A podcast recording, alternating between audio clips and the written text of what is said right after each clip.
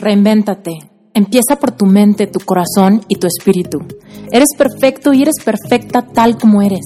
Solo tienes que darte cuenta. Libérate de tus complejos, de tus creencias limitantes, crea tu vida y recibe todo lo que necesitas. Asume ya la identidad de quien anhelas ser. Yo soy Esther Iturralde, Life Coach Espiritual. Este es un espacio seguro para que recibas las herramientas, las epifanías y los parteaguas para que de una vez por todas te liberes del deber ser social, cultural o religioso. Mi misión es abrir brecha, hacer las preguntas incómodas para que conectes contigo y con Dios. El resto lo decides tú.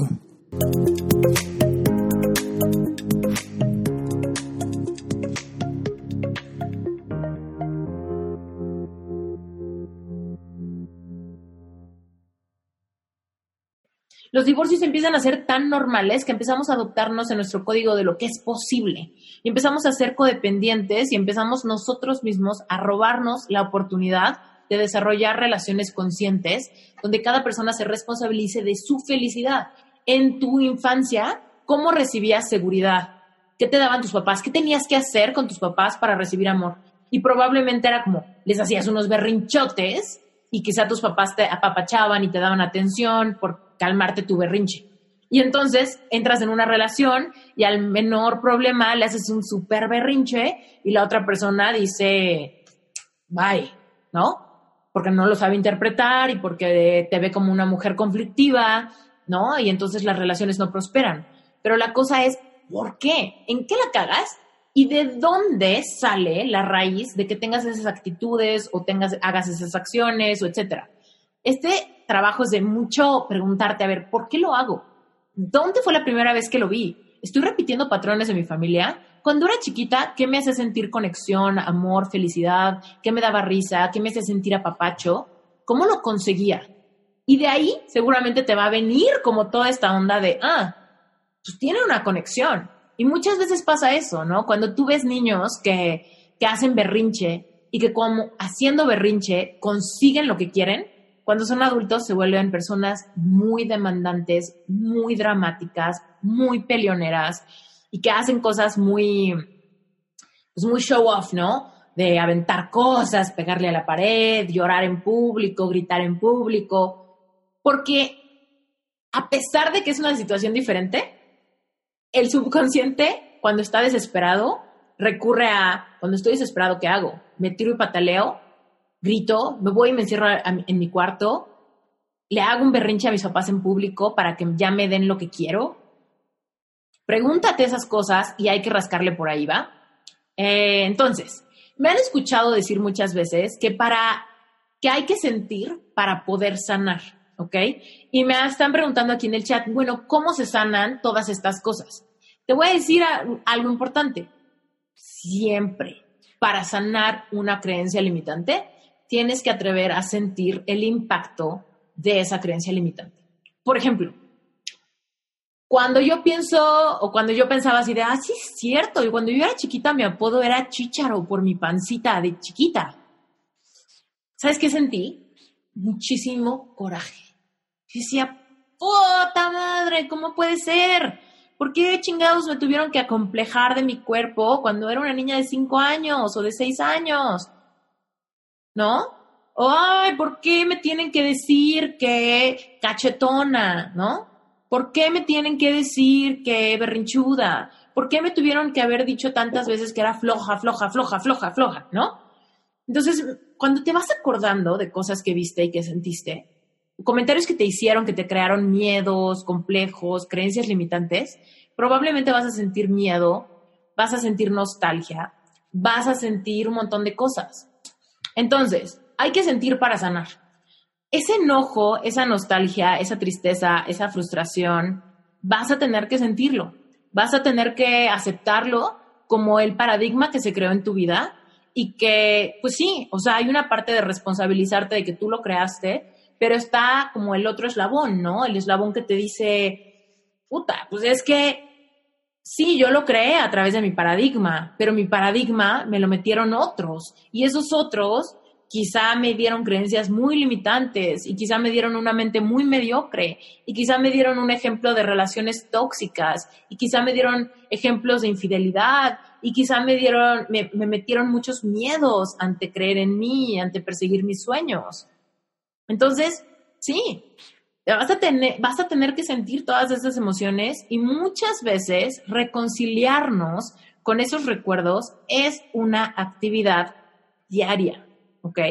No es una cosa de un segundo, no es una cosa que puedas hacer solamente un día y quizá tengas una experiencia catártica ese día y sientas mucho dolor, pero después, después ya, después ya estás curado. Es un progreso, vas a empezar a sentirte cada vez más libre y eventualmente va a haber, va a haber recuerdos que ya tengas completamente trascendidos. Por ejemplo, las creencias de merecimiento de amor pues no necesariamente se sanan en un segundo, que tú digas, ah, de veras, yo vi muchísima infidelidad en el matrimonio de mis papás, yo vi mucha separación, vi falta de comunicación, yo vi pleitos súper acelerados, quizá yo vi que el matrimonio de mis papás se terminó o se dañó muchísimo por alguna adicción, ¿no? Y que digas, oh manches, todo eso está en mi paradigma y todo eso lo vi de chiquita o de chiquito. Vas a sentir coraje, vas a sentir tristeza, quizás sientes dolor por ellos, quizás sientes dolor por tu niño interior. Pero muchas veces hay que reconciliarnos diario hasta que podamos trascender esos recuerdos. No es de un segundo para el otro, ¿ok?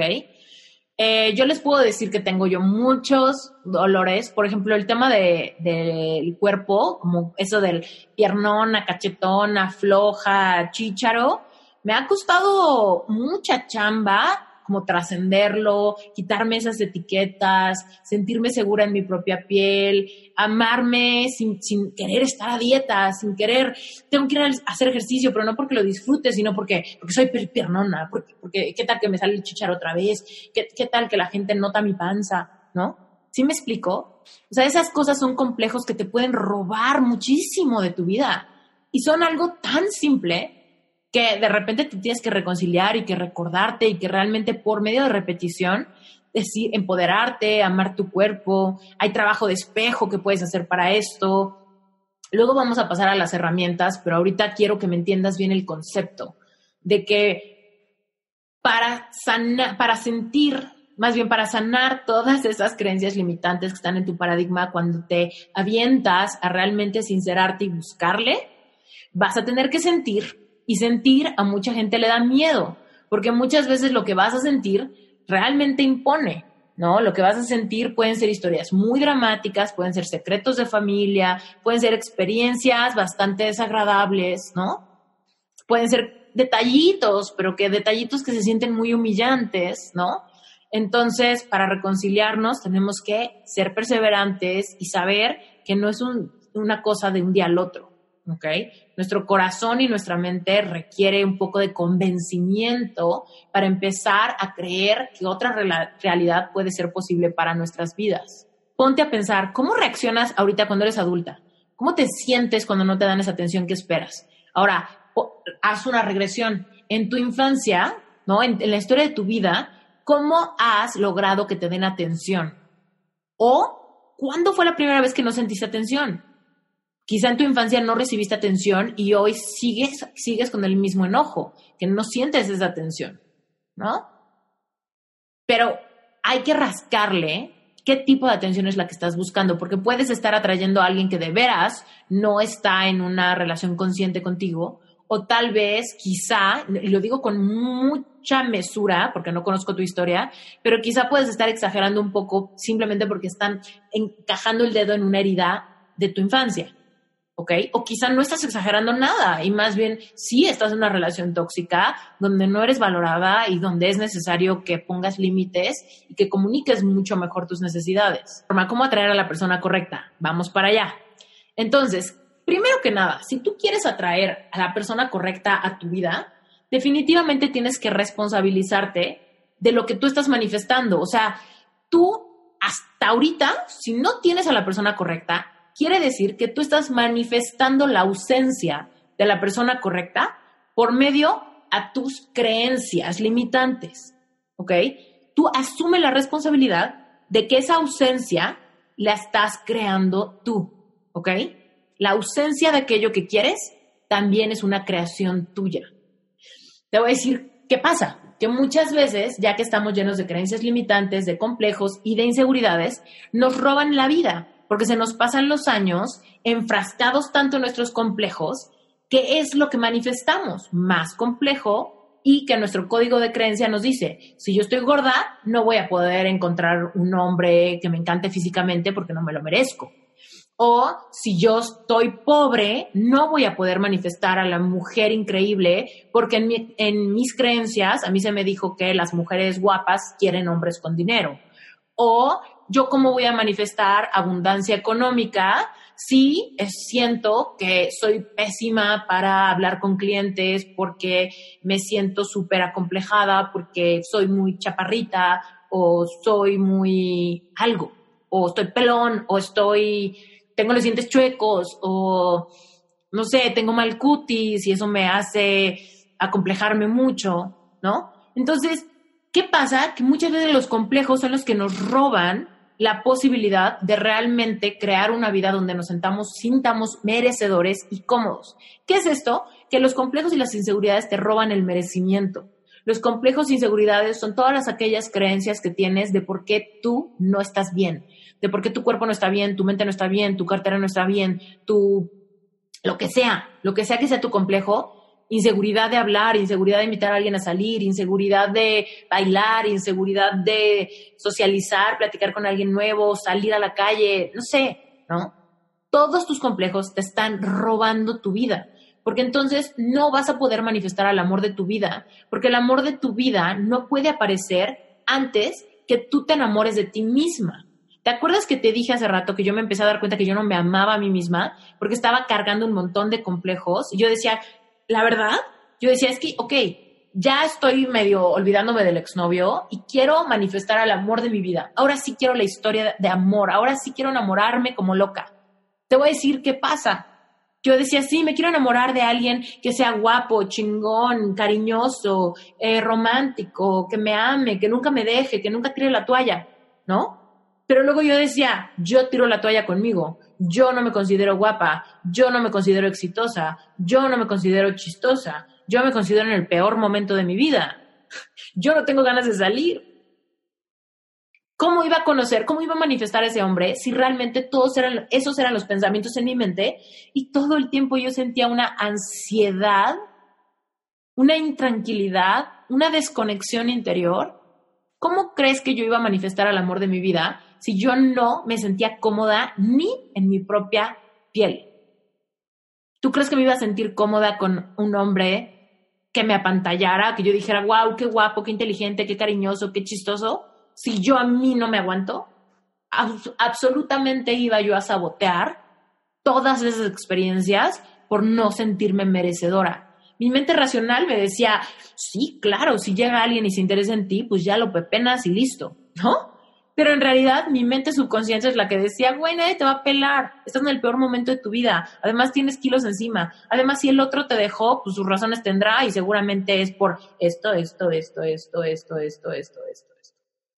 Entonces, evidentemente, cuando empecé a responsabilizarme por mi experiencia y dije, ay, güey, si yo creé que esta persona me dejara, por supuesto, si no cambio mis creencias primero, no voy a manifestar que llegue alguien mejor que él.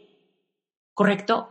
Solo iba a manifestar más ausencia, porque dentro de mí, en mi mente, en mis pensamientos, acuérdate, en mis pensamientos y en mis emociones había pura crítica interna, había pura desconexión, pura culpa, ¿ok?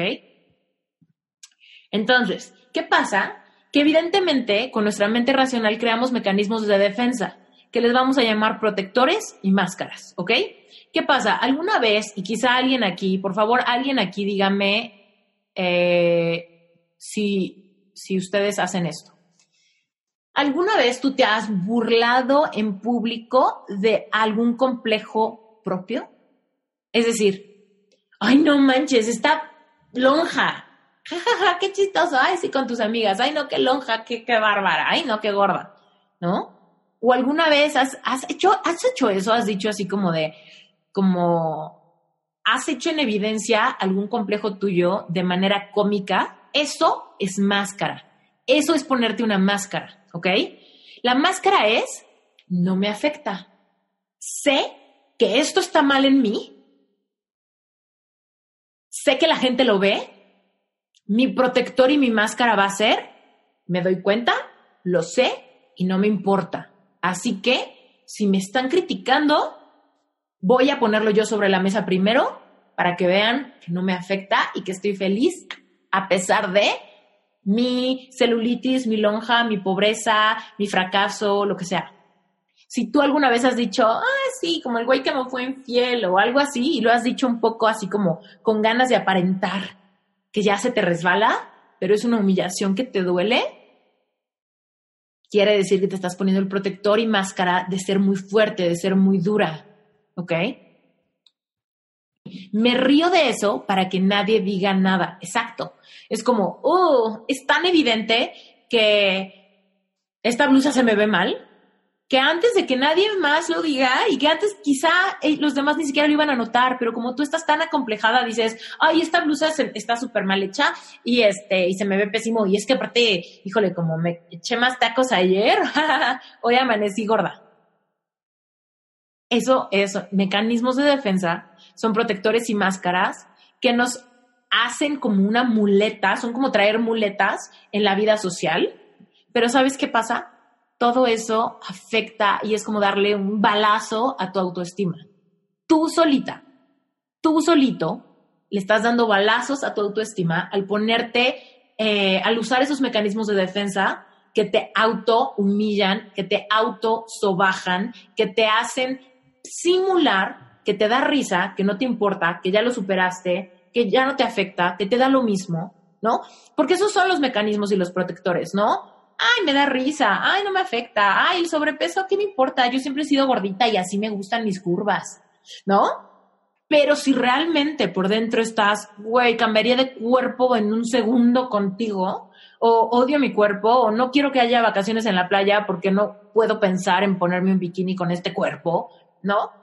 si hay cualquier cosa de esas, si eres hombre y, quizá tienes, te estás quedando pelón y eso no te gusta, y todo el tiempo, ay, sí, la pelona, la pelona, ay, es que, ya sabes, si estás haciendo bromas de eso, pero es algo que te acompleja, estás tratando de usar protectores de defensa que le están dando balazos a tu autoestima, que te están haciendo sentir cada vez menos merecimiento, menos merecimiento, menos merecimiento, hasta que tú no te ames y te aceptes a ti misma entonces, entonces, lo que estás haciendo es lastimarte. Nosotros sabemos lo que hay detrás de los protectores y máscaras. creemos que nos protegen de sentir dolor o de confrontarnos con nuestros mecanismos, con nuestros complejos, y por eso nos escudamos con el humor, por eso nos escudamos con comentarios sarcásticos, hiláricos, ¿no? Pero ponte a pensar lo que está pasando con ese niño interior, lo que está pasando con tu subconsciente. Tu subconsciente lo único que escucha es, sí, estoy gordo y es cuestión de risa, sí, estoy pobre y es cuestión de risa, sí, tengo estos defectos y es cuestión de risa, ¿sabes?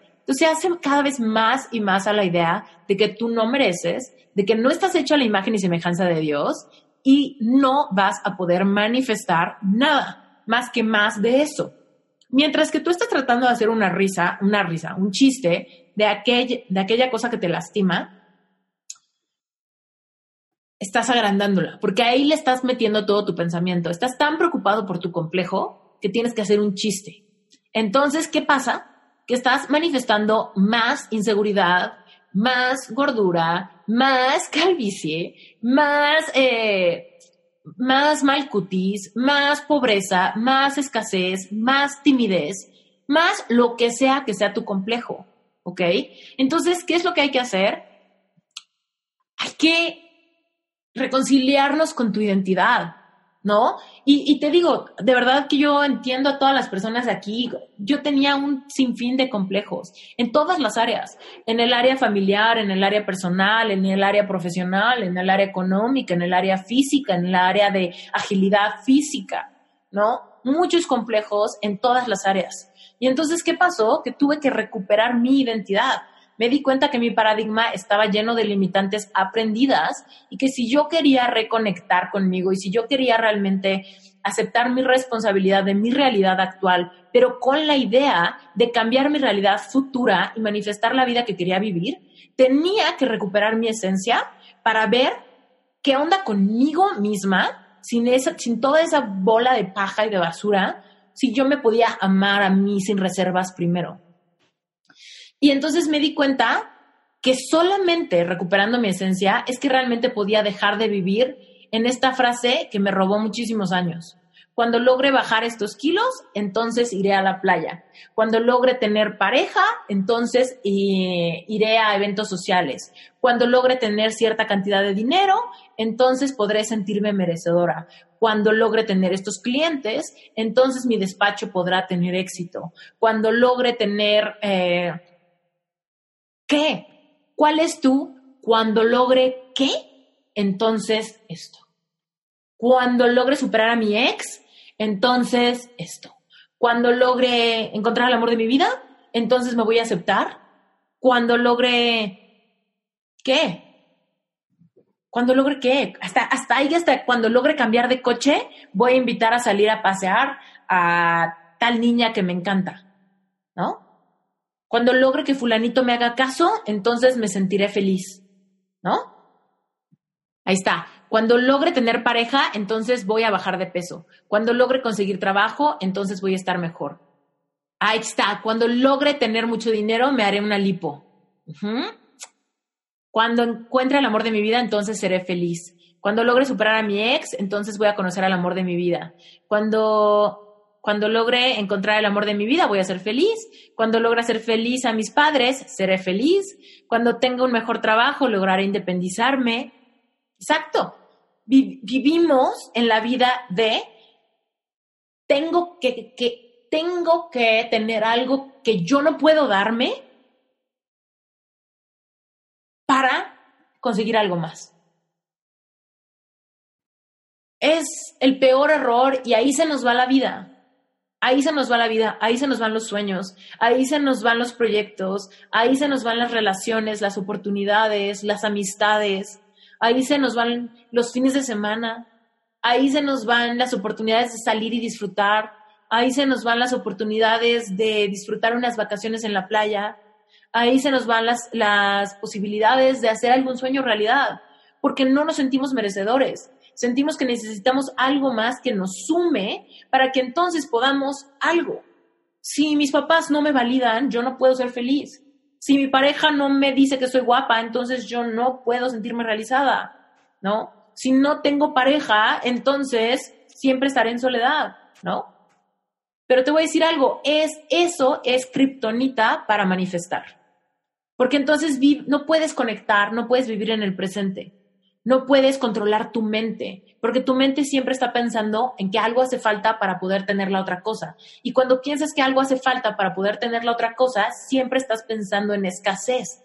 Y acuérdate que dijimos que era abundancia. Abundancia es todo aquello que tú quieres, ¿ok? Abundancia no es solamente dinero. Abundancia es amor, salud, energía, satisfacción, profesión, vocación, pasión, ¿ok? Entonces, ¿qué pasa? Que si yo todo el tiempo estoy pensando en escasez, de necesito esto, necesito esto, necesito amor, necesito dinero, necesito trabajo, necesito validación, entonces siempre estás con esta preocupación, siempre sientes que te están pisando los talones y que no logras algo que quieres tener. Entonces, ¿qué pasa? Que siempre estarás en escasez y seguirás produciendo más falta de aquello que no tienes para conseguir aquello que anhelas. ¿Va?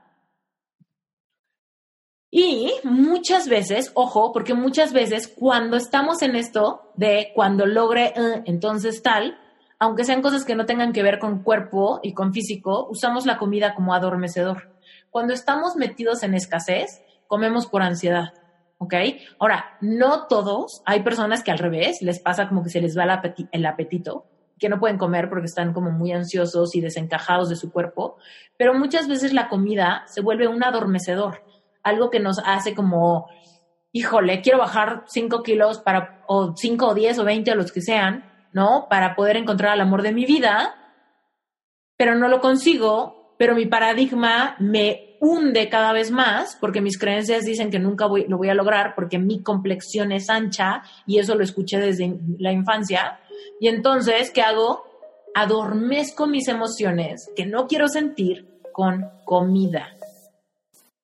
Recuerda que el sponsor oficial que hace posible este podcast es mi membresía relevante espiritual, donde hablamos de temas relevantes desde esa perspectiva espiritual, donde no hay preguntas tontas, donde no hay censura y donde podemos hablar de lo que de verdad nos importa.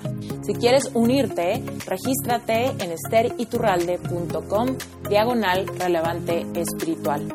En esa página encontrarás también de qué se trata, qué incluye, por qué lo cree y para quién está dirigido. Revisa esta información y si resuena contigo, puedes meterte el día que tú quieras. Es una membresía mensual, lo que quiere decir que puedes cancelar cuando quieras y puedes volver a reactivarte cuando quieras. Cuando inicia tu mes, el día que entres. Te mando un beso grande y me encantará verte del otro lado en Relevante Espiritual, porque ese es el lugar donde de veras adentramos en esa perspectiva espiritual con mucho más detalle.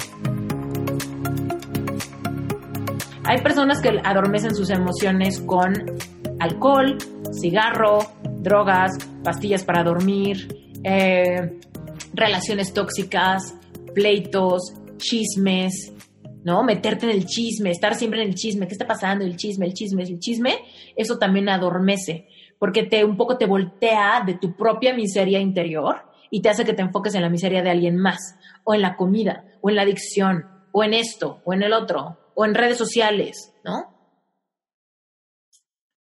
Alguien aquí cuando sale socialmente no se divierte si no toma alcohol. No estoy diciendo que seas alcohólico o alcohólica, pero que necesitas tomarte unos chupes para poder como aflojarte y sentirte más cómodo o cómoda. O alguien aquí le pasa que cuando te sientes súper aburrida y desencajada con tu vida, te necesitas echar un cigarrito porque si no como que te hace falta. O sea, es que muchas veces una cosa es que te guste echarte una chela eh, o que, o que te guste, ¿sabes? Que tengas su bebida favorita o te guste fumar o lo que sea pero hay que echarle ojo. Cuando hay algo en tu vida que no te gusta y te da miedo sentir esa realidad y estás usando alguna cosa como adormecedor. Evidentemente todos somos humanos, por ejemplo, y todos comemos, ¿no? Pero es diferente comer por hambre que comer para adormecer que no nos estamos sintiendo bien con nuestra realidad. Es diferente que te guste echarte unos drinks con tus amigos celebrando algo que estás contento, o tomar para adormecer que te estás sintiendo incómodo, que eres el único soltero, la única soltera en la reunión, etc. Es diferente que, eh, no sé, te guste fumarte un cigarrito con el café después de la comida, o que estés fumando en una conversación tóxica con tus amigos o con tus amigas porque estás hablando de todo aquello que te arruina la vida, ¿va? Si tú hablas, lo que, de lo que sea que tú hables, de la abundancia de la boca, sale tu realidad. ¿Ok? Asume tu responsabilidad. Tú estás creando lo mal que te va. Porque tú estás diciendo lo mal que te va, lo cual quiere decir que en tu mente está lo mal que te va, lo cual quiere decir que en tu cuerpo estás sintiendo lo mal que te va, con nerviosismo, frustración, tristeza, melancolía, etcétera, todo el rango de emociones. Pero si tú hablas de eso, quiere decir que estás pensando en eso, que estás sintiendo en eso y que seguirás creando más de eso, ¿ok? Entonces, quiero pasar a esta parte, ¿ok? ¿Cómo se consigue esto?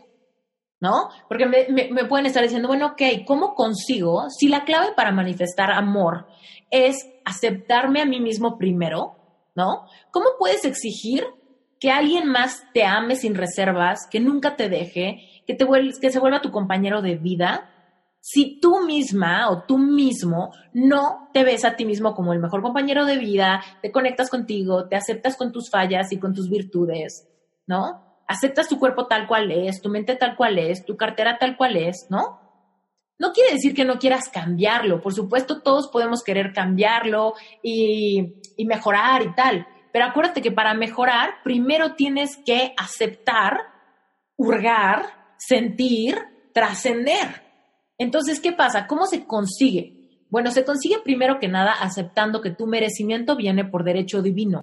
Tú eres una creación de Dios. Tú fuiste hecho a imagen y semejanza de Dios, lo cual quiere decir que por derecho de nacimiento, cuando recibiste el aliento de vida, eh, tú eres merecedor, tú tienes talentos y tal cual eres, eres una creación perfecta. Todas tus limitantes fueron aprendidas. Entonces, si tú realmente quieres volverte a enamorar de ti, trascender complejos e inseguridades, la clave es que tengas una conexión espiritual. La clave es que te reconcilies con esa idea, que te reconcilies con la idea de que estás hecho a imagen y semejanza de Dios, que eres hijo de Dios, que Dios quiere una vida en abundancia para ti.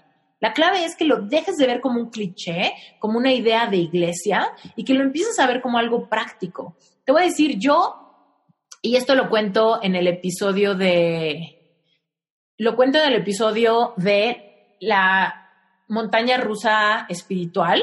Si te interesa más de ver cuál ha sido mi trayectoria espiritual, por favor, busca mi podcast y escucha el episodio que se llama Mi montaña rusa espiritual no me acuerdo qué número es, creo que es 45, pero no estoy súper segura, Mi montaña rusa espiritual, así se llama.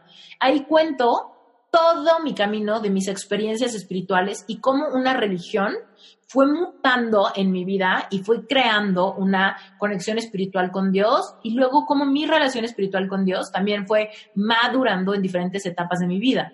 Porque yo conocí a Dios, la primera vez que yo sentí una conexión espiritual fue a los 14 años. Y evidentemente a los 14 años fue muy real, pero definitivamente yo era una persona pues muy infantil. Y conforme he ido creciendo y la vida me ha golpeado con muchas humillaciones, decepciones, tristezas, heridas que hay que trascender, eh, problemas de autoestima, los complejos, todo lo que hemos estado hablando, evidentemente me llevó a ir madurando mucho esta conexión espiritual, ¿no? Las cosas no son tan fáciles a los 35 que a los 14. Entonces, bueno, en ese episodio lo cuento muy a detalle, por si eso te interesa, lo puedes escuchar después. Pero bueno, el punto es que tú tienes que entender algo increíble, ¿ok? Nosotros somos seres espirituales, pero estamos teniendo una experiencia física. ¿Qué quiere decir? Dios nos puso en, puso en este mundo como seres espirituales, sí, para seguir teniendo esa conexión espiritual, pero estamos teniendo una experiencia física, somos de carne y hueso, estamos hechos para abrazar, para besar, para tener intimidad, para crear cosas, para tener dinero, para comprar cosas con ese dinero, para comer, para sentir, ¿ok? Genuinamente, nosotros somos seres espirituales teniendo una experiencia física y nuestro tiempo en la tierra está hecho para que nuestra experiencia física sea abundante, sea conectada, sea eh, gozosa, ¿ok? Entonces, ¿qué pasa todo eso, toda la manera, está en tu intuición. Tu intuición es tu sabiduría divina. La cosa es que estamos despegados de nuestra intuición porque nadie nos ha enseñado a conectar con ella, ¿ok? Nadie nos ha eh, enseñado que la intuición es nuestra brújula interna, que Dios colocó allí, ¿no? El Espíritu Santo que habita en nosotros, ¿no? La sabiduría divina y nuestra intuición, y por medio de nuestra intuición nos da mensajes. ¿Qué sientes tú en tu pecho, en tu corazón, al respecto cuando algo te conviene, cuando algo no te conviene, cuando algo te mueve, cuando algo te vibra, cuando algo está bien o cuando algo está mal, cuando algo no te da buena vibra, cuando sientes que hay algo medio chueco, cuando sientes que alguien te está mintiendo, cuando sientes que alguien trae una vibra muy pesada, ¿no? Todo eso es tu intuición. Pero ¿qué pasa? Que no le hacemos caso a nuestra intuición. Decimos, ay, no, como que me siento medio preocupada, como que siento que eso no va a ir bien no, seguro me estoy, seguro estoy siendo muy negativa, no, no, no. Y al rato pasa. O pensamos, híjole, invertir en ese proyecto, cumplir ese sueño, sería increíble. Pero no escuchamos nuestra intuición porque decimos, ay, no, ¿y si fracaso? Ay, no, no, no, ¿para qué me arriesgo? Ay, no, ¿para qué me aviento? ¿No? O sabes, estoy en una relación tóxica, no es correcto, no está bien, no es el amor de mi vida. Esa es tu intuición. Pero luego vienen tus creencias limitantes no manches, pero ¿quién te va a querer? Él ya te aceptó, él ya sabe, él no le importa que estés gorda, o él ya se casó contigo, no lo sueltes, o híjole, ya a tu edad no vas a encontrar a alguien más, ¿no? Empiezan todas esas creencias limitantes que vienen de tu paradigma, de tus inseguridades, de tus complejos, de tus heridas de la infancia. Pero entonces, ¿qué pasa?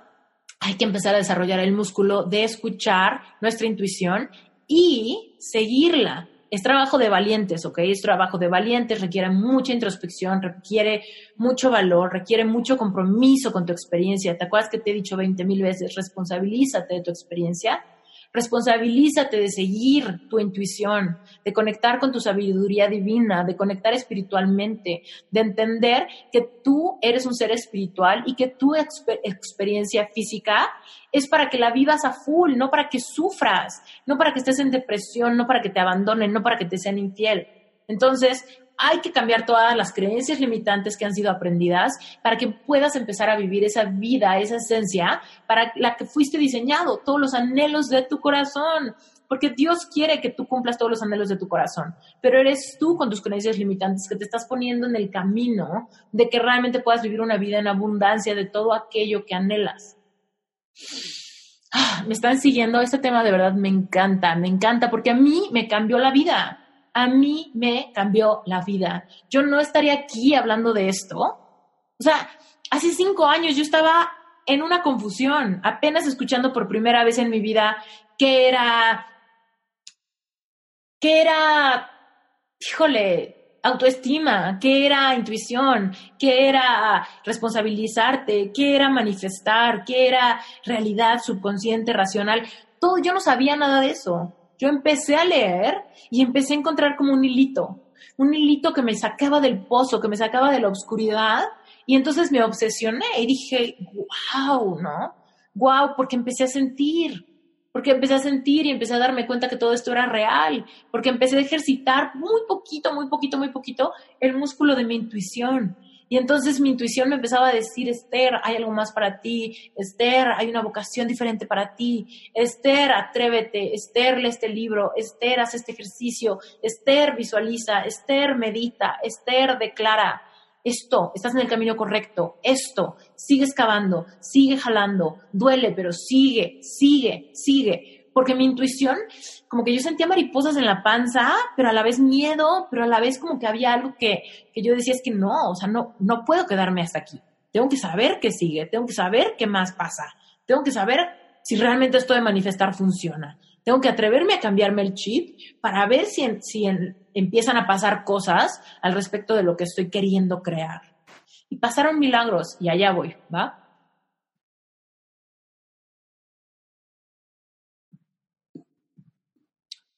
Ok. En el proceso de manifestar, mm, hay muchas técnicas de grounding. ¿Qué es grounding? Es como, en español sería como hacer tierra, ¿sabes? Como, como sentirte anclado, anclaje, eso es grounding, ¿no? ¿Qué pasa? Que cuando estamos preocupados, cuando estamos frustrados, cuando tenemos miedo, cuando estamos muy acomplejados y eso nos limita de vivir el futuro que queremos crear, es como si no estuviéramos viviendo esa experiencia física, porque la experiencia física, acuérdate, seres espirituales teniendo una experiencia física. Eso requiere que tú puedas sentir las sensaciones de tu cuerpo e implica que tú estés en tiempo presente. Para que tú puedas sentir tu cuerpo, para que tú puedas sentir todo eso que quieres sanar, tienes que estar en tu cuerpo, porque vas a sentir palpitaciones, porque vas a sentir, te puede poner la piel de gallina, quizá puedes temblar, quizá puedes sentir mariposas en la panza, quizá te puede venir un rush de adrenalina, quizá puedes sentir paz, sentir una relajación muscular. Hay muchas cosas que puedes sentir en tu cuerpo al respecto de interpretar tu intuición y de empezar a sanar heridas, ¿ok? Pero ¿qué pasa? Que muchas veces... Eh, estamos tan preocupados por lo que está pasando en nuestra vida que estamos como en el aire, estamos viviendo en el futuro o en el pasado, ¿no? Estamos, no, lo que pasó en el pasado, lo que perdí, lo que me pasó, lo que me humillaron, en donde me equivoqué, donde debí de haber hecho las cosas diferentes, o cuando todo era padre, cuando esos momentos dorados nunca los voy a volver a vivir, cuando estaba en la carrera todo era más fácil, cuando tenía tal negocio todo era más fácil, cuando tenía tal trabajo todo era más fácil, cuando era delgada todo era más fácil, ¿no? Entonces, vivir en el pasado o vivir en el futuro de cuando logré tal, entonces tal, cuando logré tal, entonces tal. O me da miedo que voy a estar sola siempre. Me da miedo que cada vez va a ser más difícil Me da miedo que me voy a morir si tienes un problema de enfermedad. Entonces, todo el tiempo estamos viviendo o en el futuro o en el pasado y eso nos hace separarnos del tiempo presente. Entonces, hay técnicas de anclaje o grounding que nos permiten anclarnos en el tiempo presente. Por ejemplo, yo hago unas caminatas descalza en el pasto y vas a pensar que es algo como muy absurdo, pero a mí en lo personal eso me ayuda a hacer grounding. El tema de tocar con mi piel, eh, texturas, con mis pies, texturas así como, pues de naturaleza. Pero sobre todo que no siempre son tersas, ¿no? De repente pisas pasto y está rico, pero de repente pisas y hubo una piedrita, o de repente hubo un palito, o de repente algo se te encajó tantito, ¿no? Y luego otra vez suavecito. O sea, el tema de sentir con mis pies un terreno me hace anclarme al momento presente, me hace regresarme a dónde estoy, qué está pasando, qué estoy pisando, ¿sabes? Y eso me ayuda a anclarme en el momento presente y a conectar con mi cuerpo y a dejar un poco de vivir en el pasado y en el futuro. Yoga, ahorita Mariela acaba de decir que ella hace yoga, yoga también, porque te ayuda a llevar tu cuerpo a fortalecerse, a, intentar algo, a llegar cada vez más lejos, a conocerse, a sentir los ritmos de respiración. También la meditación ayuda para hacer grounding, el tema de hacer respiraciones profundas y pausadas cuando estás realmente enfocándote en, este movimiento del aire dentro y fuera de tus pulmones, te lleva a dejar de pensar en el, en el futuro y en el presente. Digo, en el futuro y en el pasado. El caso es que en este proceso, ¿no? Donde tú vas a empezar a, a tratar de buscarle, ¿no? Estas raíces a todo tu presente y todo esto que manifestaste sin querer, es cuando muchas veces vas a tener que complementar tus días con técnicas de grounding para que además de buscar en el pasado, te regreses al presente. Además de visualizar para tu futuro, te regreses al presente. Entonces, de eso sirven las técnicas de grounding, que son súper buenas, y sobre todo que en este momento, ahorita, que es lo único que tenemos, este segundo, luego este segundo, y luego este segundo, sepas que eres más que suficiente, ¿ok? Más que suficiente, tú eres suficiente así, hoy, ahorita, no cuando consigas el otro para ser suficiente. No, tú ahorita, tal cual eres, con tu cuerpo como está, con tu salud como está, con tu soledad como está, con tu relación como está, con tu energía como está, con tu cartera como está, tú eres suficiente. Porque tú, e, el hecho de ser suficiente va más allá de lo que tengas o dejes de tener se, remonta a que eres hecho a imagen y semejanza de Dios y por derecho divino tú tienes la exacta cantidad de talentos, propósito, vida, ¿sabes? Entonces hay que recuperarnos hacia allá, saber que somos suficientes y que nosotros podemos controlar cómo me quiero sentir, cuando menos tener esa idea clara, cómo me quiero sentir, no cómo me siento en, en mi miseria o en mi dolor, ¿sabes? No me siento sola. No, no, no. Porque si yo pienso, me siento sola, me siento sola, me siento sola, sigo generando más soledad. Si yo digo, me siento escasa, me siento escasa, me siento escasa, sigo generando más escasez. Me siento preocupada, más preocupación. Tengo miedo, más miedo. Me siento vieja, cada vez más vieja, ¿no? Entonces, ¿qué pasa? Que tú tienes que pensar, ok, me siento sola, ¿cómo me quiero sentir? ¿Acompañada? ¿Plena? ¿Conectada? Me siento escasa, ¿cómo me quiero sentir? Abundante, libre, en paz. ¿Cómo me quiero sentir? Eh, tengo miedo. ¿Cómo me quisiera sentir? Con certeza, ¿no? Parte de algo suficiente. Entonces, a pesar de que hoy quizá tu realidad sea que te estás sintiendo mal, empieza a pensar, ¿cómo me quisiera sentir? ¿Por qué? Si piensas en cómo te quisiera sentir, suficiente tiempo, va a bajar con una sensación y vas a poder manifestar eso. Pero ¿por qué estás manifestando más de aquello que no quieres? Porque estás enfocado en que aquello que no quieres te está pasando. Entonces tienes que empezar a cambiar el diálogo mental para que puedas empezar a manifestar cambios, ¿va? Ok, entonces te quiero platicar aquí una historia importante, cómo fue que yo manifesté al amor de mi vida y no solamente eso, sino que casarme con él mucho antes de lo que yo pensaba que iba a suceder. Te está hablando una persona que de verdad me hundí en una depresión por un rompimiento amoroso mucho, pero me hundí muchísimo. Y muchos de ustedes saben que creé el curso Epic Heart. Y Epic Heart es un curso para salir del hoyo de la depresión por una decepción amorosa, porque yo viví una depresión amorosa que me dio 80 revolcadas y que me robó muchísimo tiempo de mi vida y me dio insomnio y ansiedad y estaba yo a un segundo de ataques de pánico, ¿ok?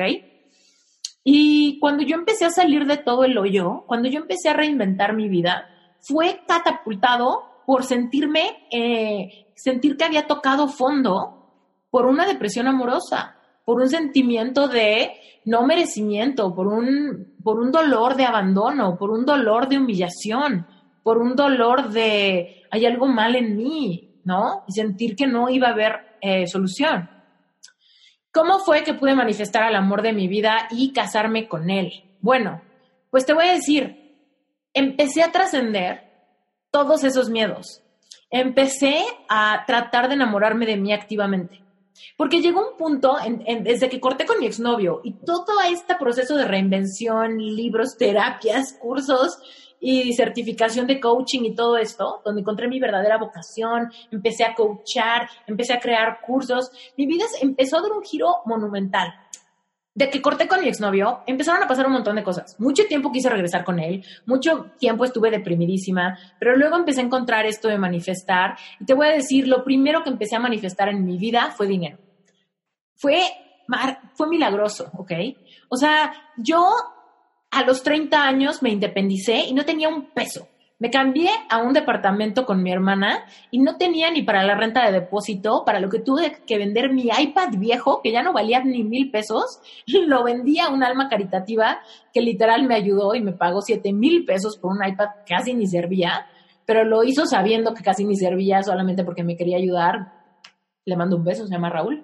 Pero bueno, el punto es que en esos momentos, imagínate, yo no tenía ni para la renta de depósito y yo dormía en este, en este cuarto, justo donde estoy ahorita sentada, era mi habitación cuando recién me mudé a este departamento. No había absolutamente nada más que mis dos gatas, un eh, sleeping bag, que era mi sleeping bag de misionera, mi computadora y mi ropa, ¿no? En el closet. No tenía cama, no tenía colchón, no tenía tapete, no tenía lámpara, no tenía nada, ¿ok?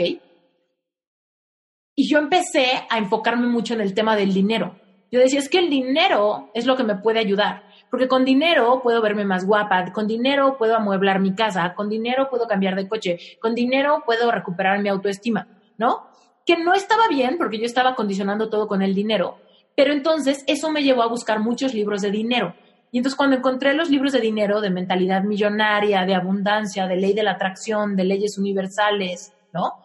Entonces empecé a aprender, ah, cómo aún en la escasez yo puedo sentirme abundante si me enfoco en lo positivo. Aún con los 10 pesos que tengo me puedo sentir agradecida por estos 10 pesos para que se multipliquen. Aún sin tener clientes puedo empezar a visualizar que clientes llegan, que me mandan correos, que se hacen proyectos y puedo generar que esas oportunidades surjan. ¿Y qué crees? A los dos meses de haberme independizado, a los dos meses, yo había cerrado igualas por 30 mil pesos cada una, cuatro. Lo cual quiere decir que al mes iba a recibir 120 mil pesos al mes. Esto para mí fue revolucionario. Esto para mí fue como, ¿qué? ¿Cómo? ¿No? Pero te voy a decir algo muy importante. O sea, sí lo manifesté haciendo todos esos ejercicios. Yo decía afirmaciones, decretos, escribía, visualizaba, meditaba, hacía un circo, ¿ok? Para, en este tema de la abundancia, del dinero, bla, bla, bla. Y sí manifesté eso. Pero ¿qué crees? Después me vinieron un montón de miedos. Ay, no, ¿qué voy a hacer? Ay, no, no soy tan creativa. Ay, no, me van a cachar, me van a abandonar, me van a quitar. Entonces, tuve que hacer, o sea, yo entré en pánico. Cuando yo tenía esas, o sea, cuando conseguí esas igualas, había una super confusión entre yay y ¡ah! Todo el tiempo estaba a punto de llorar, sentía una ansiedad horrible porque me decía yo, estoy, mi exterior sí está manifestando todo lo que yo creí, no sabía si iba a pasar, está pasando más rápido que yo me la puedo creer. Entonces, ¿qué crees que pasó? Contraté un coach otra vez. Necesito que me ayudes porque estoy a punto de sabotear lo que estoy manifestando porque está tan sorprendente que ni yo me la creo. Entonces empecé a encontrar, a ver, tus creencias del dinero, tus creencias de tus capacidades, tus creencias de tu carrera. Contrata diseñadores y contraté cuatro diseñadores primera vez, imagínate, tres años llevaba mi despacho y yo era la única. Yo siempre dije, cuando no me dé abasto voy a contratar diseñadores, pero realmente en mi inconsciente nunca creí que ese momento llegara. Y cuando llegó, no lo supe ver. Entonces me estaba hundiendo la desesperación. Entonces, ¿qué pasa? Que esa parte, esa experiencia de cómo manifestar dinero o éxito para mi despacho me llevó a querer casi sabotearlo porque me estaba muriendo de miedo por dentro, a pesar de que racionalmente me sentía feliz y, y, estaba como entusiasmada, mi subconsciente me llevaba a tener insomnio, tique en el ojo, me tronaba los, los dedos, me mordía los pellejitos, estaba fumando, ¿sabes? Entonces era como, ah, de veras, estoy, estoy sufriendo aquí una, una lucha interna entre lo que racionalmente quiero y lo que mi subconsciente cree, ¿ok? Entonces, bueno, fue un circo, de esto tengo un curso que se llama Money Mindset, donde hablo específicamente del dinero y todo este circo que hice. Pero el punto es que como en el dinero, la manifestación, éxito, clientes, proyectos, me fue muy bien, pude pagar mi certificación de coaching. Yo me certifiqué como coach en una academia que duró un año en Estados, de Estados Unidos. Entonces me cobraban bien caro y en dólares por 12 meses. Para que yo hubiera podido hacer esto, fácil, o sea, fácilmente se me iba como la iguala de uno de esos cuatro clientes solamente en mi certificación, más dos de esas igualas en pagar la nómina de mis diseñadores y me quedaba una donde la mitad era mi renta y la otra mitad era el celular y el súper y la gasolina. Entonces, aún esos 120 mil pesos se me estaban yendo muy rápido. No quiere decir que podía como realmente ahorrar rápido, más bien estaba invirtiendo en mi futuro. Estaba siguiendo mi intuición que me decía, sí contrata, sí expande, sí invierte en ti, ¿no? Y entonces, este, pues empezaron a pasar cosas milagrosas que me empezaron a fortalecer mucho el músculo de creer en el poder de las leyes universales, en que la voluntad de Dios realmente es darte una vida abundante. Y ahí fue cuando yo dije, mi autoestima está mejor, me siento conectada con Dios, me he reconciliado con Dios, mis prácticas espirituales del día a día me hacen sentirme optimista, tranquila, contenta, segura, ya superé a mi ex, ¿no? Y cuando empecé a sentirme así fue cuando dije, estoy lista para conocer al amor de mi vida, estoy lista para conocer al amor de mi vida ya, por fin, que llegue a mi vida. Y entonces, ¿qué pasó? Que empecé a decir, ok, genuinamente a nivel mujer, ya no a nivel profesionista, diseñadora, emprendedora, coach, hija, ¿no? Ya a nivel yo, mujer, simplemente lo que yo traigo a la mesa, mi sentido del humor, mi forma de pensar, mi cuerpo, yo, ¿no? Me acepto como soy y empecé a, querer enamorarme de mí activamente, pensando en, si yo quiero manifestar a un hombre que no tire la toalla, que me quiera como soy, con mis fallas, con mi cuerpo, con mi pelo, con mis ojos, con mi tono de voz, con mi sentido del humor, con mi complexión, con mi altura, con lo que sea, con todo lo que yo soy.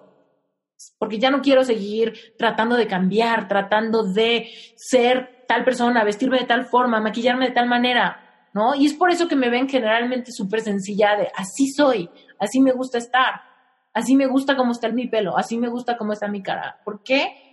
Porque aprendí a desarrollar ese músculo, ¿no? Pero entonces me empecé a dar cuenta de todo esto en todo este año, ¿no? puliendo cosas de merecimiento, creencias limitantes, desarrollando el músculo de tu intuición. Y entonces me di cuenta que yo tenía que sentir por mí ese amor, de decir, sabes que Esther, tal cual eres, yo quiero estar contigo, tal cual eres, yo disfruto de tu compañía. Esther, tal cual eres, yo me río de tus chistes. Esther, tal cual eres, yo te pongo atención. Esther, tal cual eres, yo jamás voy a tirar la toalla contigo. Pero todo esto venía de mí hacia mí sola, ¿ok? Y entonces fue ahí que dije, ¿sabes qué? Esta canción va para mí. Esta canción va para mí porque esta canción dice, desde que te vi me enamoré de ti, eres perfecta tal cual eres. Cuando estoy contigo me siento feliz. Sin ti no pudiera estar jamás, no te cambiaría por nadie. Y entonces todas estas ideas en mi paradigma solamente eran posibles sentirlas de la piel para afuera. Por ti, hombre, por ti, amor de mi vida, por ti, príncipe azul, por ti, exnovio, siento esto, aquello, bla, bla, bla.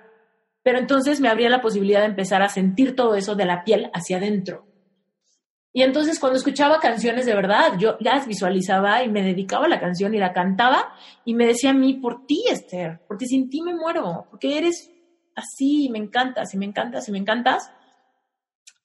Y lloraba, o sea, yo lloraba de que realmente tocaba fibras de mi corazón bien, bien sensibles, bien hambrientas de amor.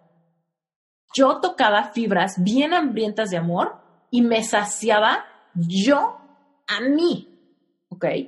Y entonces, ¿qué era capaz de sentir? Me sentía aceptada, me sentía plena, me sentía tranquila con mi realidad, tranquila con mi cuerpo, tranquila con mi personalidad. Cuando estaba triste yo dudaba de mi personalidad. Yo decía, ¿será que soy un hígado? ¿Será que creo que soy chistosa, pero en realidad no? ¿Será que creo que soy interesante, pero en realidad todo el mundo me da la vuelta? ¿No? Entonces, este, entonces, bueno, el punto es que empecé a dedicarme canciones, luego empecé a escribirme cartas y luego de repente ya dije, es que sí, sí, sí me quiero. Y empecé a hacer cosas para manifestar el amor de mi vida, literal. Yo decía, Dios mío, ya estoy lista para el amor de mi vida. Hubo un ejercicio que yo le dije a Dios en una oración, le dije, Dios mío, quiero una boda arreglada. Quiero una boda arreglada, eso es lo que quiero. ¿Por qué? Porque ¿cómo son las bodas arregladas? El papá de la novia y el papá del novio se arreglan, deciden pagan la boda y se casan, ¿no? Pero yo decía, Dios, si tú eres mi padre y yo quiero un hombre que crea en ti, también eres su padre. Yo quiero que tú arregles nuestras vidas y que nos pongas juntos y que nos casemos. Porque tú vas a escoger mejor que yo. Porque lo que sea que tú pienses que, me conviene, eso es lo que voy a tener. ¿Y qué crees? No me quiero preocupar por el dinero de, de cómo vamos a pagar la boda, porque tú eres mi padre y eres dueño de todo lo que hay en el mundo y eres el proveedor de toda la abundancia que pudiera haber y tú vas a pagar mi boda. Y evidentemente con la foto que estás viendo aquí es una de las fotos que más me gustan, porque estoy con los ojos cerrados y yo muchísimas veces pasé, pasé ejercicios de visualización donde yo cerraba los ojos y visualizaba eh, quizá no la cara de un hombre, porque pues no sabía cómo iba a ser, pero sí visualizaba, por ejemplo, que llegaba y que me abrazaba por atrás, o que, que, estaba arreglándose cerca de mí, o que estaba en el baño, o que estaba quizá dormido al lado mío, ¿no? Yo visualizaba ejercicios. Y en esta foto me encanta porque estoy cerrando los ojos como si estuviera visualizando y está el amor de mi vida atrás de mí, listo para casarse conmigo, ¿no? Y bueno, es la mayor de mis manifestaciones. Les quiero enseñar muchas cosas que puedes hacer para manifestar. Evidentemente tienes que balancear tu energía todos tenemos, todos, hombres y mujeres, tenemos dos tipos de energía, la energía femenina y la energía masculina. Eh, la energía femenina, por ejemplo, es la que te permite tener fe, es la que te permite confiar, es la que se conecta con la intuición y con tu sabiduría divina, es esa energía tierna que quiere apapacho. Y la energía masculina es aquella energía que hay en ti que es como más de tomar acción, de hacer cosas, de esforzarse, de tener disciplina, de perseverar, ¿ok? Esas son las diferentes energías. Todos tenemos una mezcla de dos energías. Escuchando tu intuición vas a saber cuándo fluir con la energía femenina y cuándo fluir con la energía masculina. La cosa es que muchas veces esto lo tenemos desequilibrados y por medio de experiencias de la vida nos pudimos haber como anclado de algún lado o del otro siempre en la energía femenina, siempre pasivos, siempre emocionales. O si estás en la energía masculina, siempre enojado, siempre tratando, siempre forzando las cosas, ¿ok? Porque es más como de accionar. Otra cosa que tienes que hacer es, primero que nada, darte permiso de ser feliz. De verdad, muchas veces tenemos que, o sea, como que hacernos conscientes de que no nos hemos dado permiso. Por eso es que no creemos que para nosotros sea posible emprender, enamorarnos, casarnos, rehacer nuestra vida, porque nosotros mismos no nos damos permiso. Entonces, habla con tu subconsciente, acuérdate, es un niño de siete años, y dale permiso. Dile, ¿sabes qué? Tú tienes permiso de ser quien tú quieras ser. Tú puedes cambiar y liberarte de todos los límites que has aprendido tú puedes en estos momentos responsabilizarte por tu experiencia, empezar a hacer este trabajo de mente, no de pensamientos, de despertar tu conciencia para empezar a manifestar y diseñar a placer. Es como que te estoy dando un lienzo en blanco, ¿ok? Tienes un montón de cosas, ¿no? Y puedes elegir dónde van. Tú puedes elegir en dónde ponerlas. Y por supuesto, encontrar tu pasión en la vida es muy importante para el amor, porque cuando tú encuentras tu pasión en la vida, tu verdadera vocación, pasa algo padrísimo, que ya no le pides a la otra persona que te haga feliz. Cuando tú te responsabilizas por tu felicidad, es cuando puedes, es cuando te liberas de, eh, del peligro de caer en una relación codependiente aún con la persona correcta. Cuando conoces a la persona correcta, hay muchísimo riesgo de que te encante tanto y de que te sientas tan agradecido de tener esa persona que te pierdas a ti en el proceso y que con el paso de los años resientas a esta persona porque estás esperando que sea tu fuente de felicidad, validación, amor, tranquilidad y todo. Y es importante que no lo hagas. Ahora, por supuesto, sentir, es lo que te dije, señales viscerales. ¿Cuáles son las señales viscerales? Mariposas en la panza, piel de gallina, eh, emoción, descargas de energía, esto es lo correcto, siento que esta persona, o siento que no, siento que prudencia, siento que hay que poner límites, siento que tengo que hacer algo que quizá me asusta, ¿no? Tengo que invitar a salir esta persona y me siento muy intimidado, no sé qué hacer, o ya me invitó a salir esta persona, pero me siento muy gorda, ¿cómo puedo decirle que sí? ¿Ok? Sentir, sentir para sanar, escucha tu cuerpo, conecta y confía. Y bueno, evidentemente, eh, hazte amiga y amigo de tu interpretación del amor. ¿Qué es lo que tú esperas del amor? ¿Qué es el amor? El amor es, es libre, el amor es vulnerable, el amor es transparente. ¿Qué es lo que tú quieres? Y bueno, evidentemente también hice yo mi descripción del ser anhelado. Yo decía, quiero un hombre con estos valores, tengo un hombre con, quiero un hombre con ese sentido del amor, del humor. Quiero un hombre que me ame, que no tire la toalla, un hombre perseverante, trabajador. Quiero un hombre apasionado. Quiero un hombre eh, que físicamente a mí me encante. Quiero un hombre con quien tenga una intimidad súper padre, sana, comunicación. No, yo decía, es que de verdad quiero conocer al equipo de vida para mí. Y lo describí todo, todo, todo, todo. ¿no? Yo describía así, es así, se ríe de esto, le gusta esto, no le gusta aquello, bla, bla, bla. Y pues todos los días trataba de visualizarlo y obviamente también me tuve muy claro cuáles eran mis estándares. No voy a ceder en estos aspectos como hice antes. No voy a cometer estos errores como hice antes. No voy a permitir que los pleitos se tornen de este modo como quizás se tornaron antes en otras relaciones.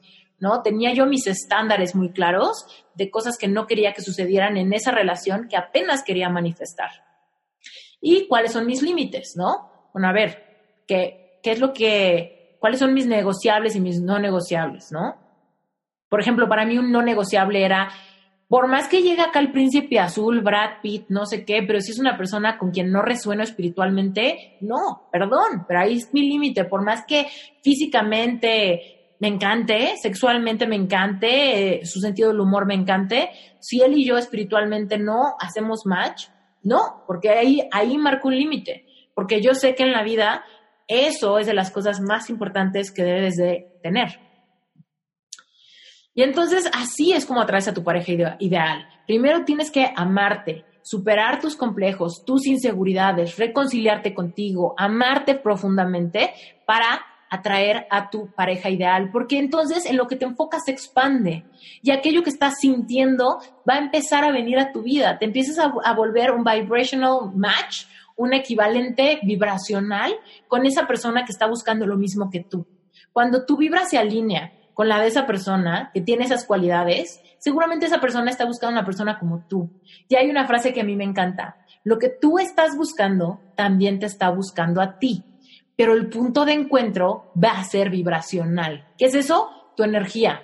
¿Cómo se crea? Con tus pensamientos y tus emociones, tu capacidad de manifestar. Lo voy a repetir de nuevo. Lo que estás buscando tú también te está buscando a ti, pero el punto de encuentro va a ser cuando su energía, su frecuencia se alinee. Entonces, desarrolla cada vez más claridad. ¿Qué es lo que no quieres? ¿Qué es lo que sí quieres? Y siente las emociones de lo que sí quieres ya. Por ejemplo, no quiero sentirme sola, quiero sentir conexión. Atrévete a sentir esa conexión antes de que llegue esa persona a tu vida. ¿Cómo? Siéntela contigo, siéntela con Dios, siéntela por medio de canciones, de cartas, de visualización, de meditación, de ejercicios de grounding. Hay un montón de cosas, ¿no? Hay un montón de cosas que puedes hacer y por supuesto hacer espacio físico. ¿Por qué? Porque hay una ley universal increíble que se llama la ley del espacio y esa ley del espacio implica que cuando tú haces espacio emocional, generas como un, hueco, ¿no? Un hueco vacío que va a fuerza a manifestar algo que lo llene. Y entonces yo te voy a contar algo que hice aquí en mi casa. Yo me acuerdo cuando ya estaba yo metidísima en técnicas de manifestación y cómo hacerle, eh, conocí la ley del vacío. Entonces yo empecé a generar vacío para el amor de mi vida en mi espacio no solamente en mi mente, pero también hice espacio, por ejemplo, en mi cama. O sea, literal, yo antes dormía en medio de la cama, me acostumbré a dormir de un lado, porque yo decía, este espacio es para el amor de mi vida. Eh, uno de los buros, mi cama tenía dos buros a los lados. El que me quedaba más cerca o del lado donde me subo a, la cama, pues tenía ahí como las cosas que uso, mi celular, mi libro, mi reloj, etcétera pero en el otro buró yo tenía un montón de cosas medio arrumbadas, así como el libro que no me interesó y que no leí, el cosa que no he agarrado, ¿no? Limpié ese buró porque dije, en este buró van a venir las cosas de mi esposo, de mi, de amor de mi vida. Y es simbólico, ¿sabes? Porque yo no sabía si iba a vivir en, ahí o si iba a estar en ese buró, si iba, ese mueble se iba a usar cuando estuviera casada con mi esposo. No sabía. Pero en mi mente, en este momento presente, era simbólico. En mi closet, yo tenía atascado, ¿no? Mi closet, el área de zapatos y mi closet. Yo vacié la mitad de mi closet, me apreté, regalé cosas, saqué cosas que no usaba para hacer espacio y te lo juro que yo abría mi closet y yo, aunque veía mis cosas apretadas, en mi mente jamás pasaba la, la opción de pasar cosas para el otro lado mientras. Porque en mi mente cualquier día viene. En mi mente ver ese espacio me hacía conectarme con la, con la certeza de saber que ese amor existe en mi vida y venía para mí y estaba en cualquier momento por manifestarse en mi vida. También hice un vision board. ¿Quién aquí ha visto mi, el video de YouTube de cómo hacer un vision board? Ay. ¿Quién aquí ha visto mi video de YouTube de el vision board?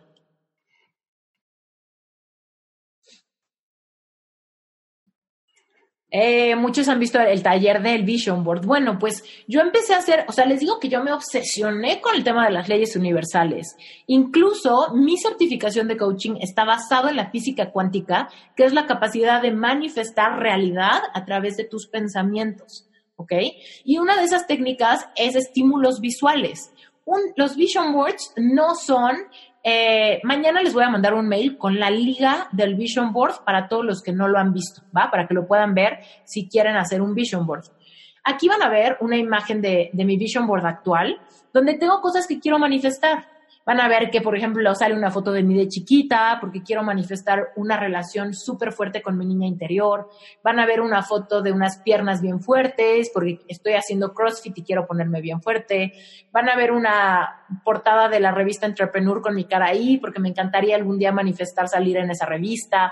Van a ver, por ejemplo, una pareja de viejitos bailando en la playa porque así quiero estar con mi esposo cuando estemos bien viejitos van a ver vestidos, chamarras, dinero, un departamento, eh, van a ver de todo, cosas materiales, experiencias, viajes o cosas que generan una emoción, ¿no? Como la foto de los viejitos para mí genera una emoción, como de, ah, sí, eso quiero, un amor para toda la vida, ¿no?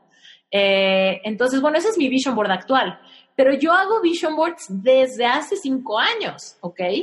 Y en mi vision board, el primer vision board que hice, yo quería, evidentemente, ahí ni siquiera, no había pareja, ¿ok? Había, en ese vision board había muchas fotos de unos novios, una pareja, unas manitas agarradas, ¿no? Había como muchas cosas que me hacían pensar en amor, relación, pareja, conocer a alguien, ¿no? Ese tipo de cosas. Y evidentemente puse una foto de un hombre pidiéndole matrimonio a una chava. Y puse una foto bien chiquita. Esa foto, literal, ve el tamaño de la tachuela, la tachuela es chiquitita. La foto es de este pelo, ¿no? Y me la encontré y me gustó porque como el hombre está de espaldas, no se veía como la cara de él y a mí no me gustaba que en el vision board se vieran mucho las caras de otras personas porque eso me hacía como desconectarme de la posibilidad de que esa fuera yo, que fuera mi vida. Los vision boards te funcionan como una ventana al futuro ¿no? Cuando tú haces un collage de aquella vida que quieres crear, cada vez que ves el vision board es que tienes que visualizar que este es el futuro que estás creando y tienes que ser capaz de meterte a cada imagen y sentir la emoción que vas a tener al estar en esa playa, al estar en ese lugar, en ese viaje, con esa persona, haciendo tal ejercicio, lo que sea, ¿no? Entonces yo hice mi vision board y veía todas las fotos y, y, veía, había de dinero, había de mascotas, había de departamento, de físico, algunas cosas de moda, maquillaje, de todo, ¿no? De todas las cosas que a mí me gustan. Hice un collage y este, y entre ellas esa fotito de un compromiso. Te voy a ser muy sincera, yo no me imaginaba que mi compromiso fuera a ser en la nieve, para nada. Tampoco me imaginaba que iba a haber foquitos de Navidad. Simplemente la foto que encontré era una pareja en la nieve, pero para mí la emoción era la emoción de que alguien quisiera pasar una vida contigo y te hiciera esa promesa de amor en público, ¿no? Bueno, esa promesa de amor un día, como de sorpresa. Y la foto de abajo es como Brent, mi esposo actual, me pidió matrimonio el 24 de diciembre del 2016. O sea, año y... ¿Cuándo fue? Fue dos años después de mi vision board. Pero después de hacer este vision board y después de hacer espacio, Brent tardó cuatro meses en llegar a mi vida. De que yo no tuviera nadie y de que yo me empecé a poner a visualizar canciones, eh, bla, bla, bla, solo cuatro meses pasaron para que él de la nada me buscara por Facebook. Yo a él lo conocí 12 años atrás en un internado cristiano, lo conocí por dos semanas eh, y ya, o sea, nunca pasó nada, nunca mantuvimos contacto ni nada. Y cuando yo empecé a mover todo esto, resulta que él me mandó un mensaje por Facebook y me dijo, ay, hola, ¿qué ha sido de tu vida? Y yo así de, ¿qué onda? El cuate este que alguna vez conocí, que nunca desarrollamos una amistad, bla, bla, bla. Y wow, ¿no? O sea, te lo juro, sucedió. O sea, sucedió que me buscó y yo empecé a sentir cosas y era mi intuición. Mi mente racional decía, Esther, no te desbarranques, vive en Estados Unidos, o sea, apenas te está escribiendo un texto, pero yo empezaba a sentir como una certeza.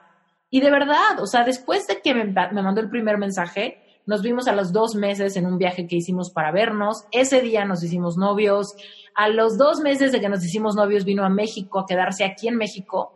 Y te puedes imaginar lo que yo sentí cuando estaba desempacando su maleta. Él vino a México por dos meses, como un viaje de dos meses a quedarse aquí. Llegó con un maletón, hasta trajo a su perro y a quedarse en mi departamento. Y te puedes imaginar lo que yo sentí cuando veía que ponía sus cosas, su reloj, su cartera en el buró que llevaba vacío seis meses y en el closet, ¿no? Donde estaban los ganchitos esperando sus camisas y el espacio en el piso esperando sus tenis y sus zapatos. Y yo lo veía desempacar y yo veía ante mis ojos cómo se manifestaba algo que visualicé tanto. Y él decía, ay, gracias por hacerme, por haberme hecho espacio, ¿no? Él decía, pues evidentemente quitaste esas cosas porque yo venía. Pero él no sabía que lo había quitado antes de que siquiera sabía que iba a ser él. Y bueno, evidentemente algo súper importante es que tú mantengas tu autonomía aún cuando ya manifestaste a alguien que amas con todo tu corazón. Es muy fácil generar relaciones codependientes. Es muy fácil perdernos en el amor profundo por alguien más. Pero si realmente amas a alguien, a esa alguien más, tienes que darle la libertad de tú ser responsable de tu experiencia y de tu felicidad, tener claridad en lo que esperas del otro, tener acuerdos de convivencia personal que estén muy claros cuáles son sus negociables y sus no negociables. Y siempre asume la responsabilidad de tu experiencia y de tu felicidad. Nunca pierdas el volante de tu vida, no seas una persona injusta con tu ser amado. Y te voy a decir que tu ser amado merece que tú te mantengas responsable de tu vida, porque al hacer eso vas a permitirle a él también responsabilizarse de su propia vida para que sean equipo y nunca se exijan el uno al otro amor, validación, codependencia. Cuando tú realmente encuentras a alguien que está alineado contigo, esa misma frecuencia vibratoria, seguramente va a ser alguien que anhela que no tires la toalla tú tampoco, que te responsabilices de ti, tarara. Entonces tú tienes que darle eso para que él también siga siendo ese match vibracional. Entonces, no permitas que encuentras tu match vibracional y luego te vayas a la codependencia, porque esa relación o va, a, o va a tronar o lo vas a arrastrar contigo y van a tener una relación en crisis. Tienes que siempre responsabilizarte por tu experiencia, siempre responsabilizarte por tu felicidad y siempre responsabilizarte porque tú estás activamente creando por medio de tus pensamientos y de tus emociones tu realidad, ¿ok? Recupera tu conexión espiritual, anclate ahí para siempre activamente tratar de ser la mejor versión de ti mismo, ¿ok? Entonces, ha llegado aquí el momento de que les diga algo importante. Se habrán dado cuenta por cómo se extendió esta conversación que este tema me apasiona y me apasiona porque he visto cómo transforma vidas, me apasiona porque realmente he visto clientes de coaching que vienen conmigo a, sesiones individuales, he visto cómo se les empiezan a, aprender los focos, empiezan a tener epifanías, empiezan a responsabilizarse, empiezan a sanar heridas, empiezan a trascender y empiezan a manifestar oportunidades, dinero, tranquilidad, conexión espiritual, muchas veces salud y muchas, muchas veces amor. Entonces, es por eso que yo creé Epic Love. Y Epic Love, ah, no sé si ha quedado bien claro, porque muchas personas me preguntan, pero Epic Love es una serie de cursos. Porque yo creo, de verdad, genuinamente creo, y está en la Biblia, que nosotros fuimos hechos para amar y ser amados y por amor, ¿ok? Fuimos creados por amor, para amar y ser amados. Asume ese lugar, date permiso de tener esa vida, ¿ok? Y te lo juro que es posible, si para mí es posible y para muchos clientes que tienen historias bien fuertes, con mucho trauma, es posible. Por supuesto que es posible también para ti. Lo único que tienes que hacer es reconciliarte con esa idea y aceptar tu responsabilidad, aun cuando tu realidad actual sea bastante fuerte y sientas que es te estoy estirando la liga emocional porque quizá te pasó algo bien fuerte. Acuérdate, si te pasó algo bien fuerte, la gente que tuvo algo que ver con lo que te pasó, asume su responsabilidad. Más bien, o si no la asumen, tienen su responsabilidad. Pero tu responsabilidad no es de que tú creaste que te fueran infiel o que te abandonaran. Tu responsabilidad es entender por qué te estás poniendo en situaciones tóxicas, por qué has aguantado, por qué te has eh, llenado de complejos. Acuérdate, es medio tu responsabilidad, pero tú has manifestado todo eso malo sin querer. Pero ahora que estás abriendo tu conciencia y que estás aprendiendo cómo funciona, estás despertando tu conciencia, vas a poder ahora sí manifestar a propósito cómo el amor propio y la conexión con esa, con esa creación perfecta que eres, que somos, puedes manifestar la vida que quieres, pero en particular el amor de pareja. No importa si quieres manifestarlo en este segundo porque ya te urge, porque te sientes lista, como yo me sentía, o si te sientes tranquilo en tu soledad y quieres como llevarte la leve, pero si quieres en algún momento manifestar una pareja. Porque te voy a decir, siempre vas a, a manifestar en el tiempo correcto. Enamorarte de ti, trascender tus dolores de la infancia, trascender tus complejos, trascender tus inseguridades, conectar espiritualmente para aprender a manifestar. Evidentemente la técnica de manifestación se traduce a cualquier área de tu vida. Te digo que yo primero empecé a manifestar dinero y luego eso, esos aprendizajes y esas dinámicas las empecé como un poco a trasladar a la parte de manifestar amor y luego las he tratado de hacer para manifestar proyectos, oportunidades, sensaciones, ¿no? Pero pues para mí es, es, mi pasión, esto de las leyes universales y la conexión espiritual es mi pasión, he visto cómo funciona increíble y hoy te quiero invitar, esta es la página de esteriturralde.com diagonal enamorate. Atrae tu pareja ideal al controlar la frecuencia emocional y tu diálogo interno, de todo lo que hemos estado hablando. En Epic Self te voy a guiar en tu proceso de aceptarte al conectar con tu esencia, subir tu amor propio, conectar espiritualmente, sentir merecimiento, sentir, aprender a manifestar, enamorarte de la persona correcta y nunca perder tu autonomía Vas a restaurar tu autoestima para ser la mejor versión de ti y entonces enamorarte de la persona correcta. Este es el temario, son 10 módulos, aquí está el décimo.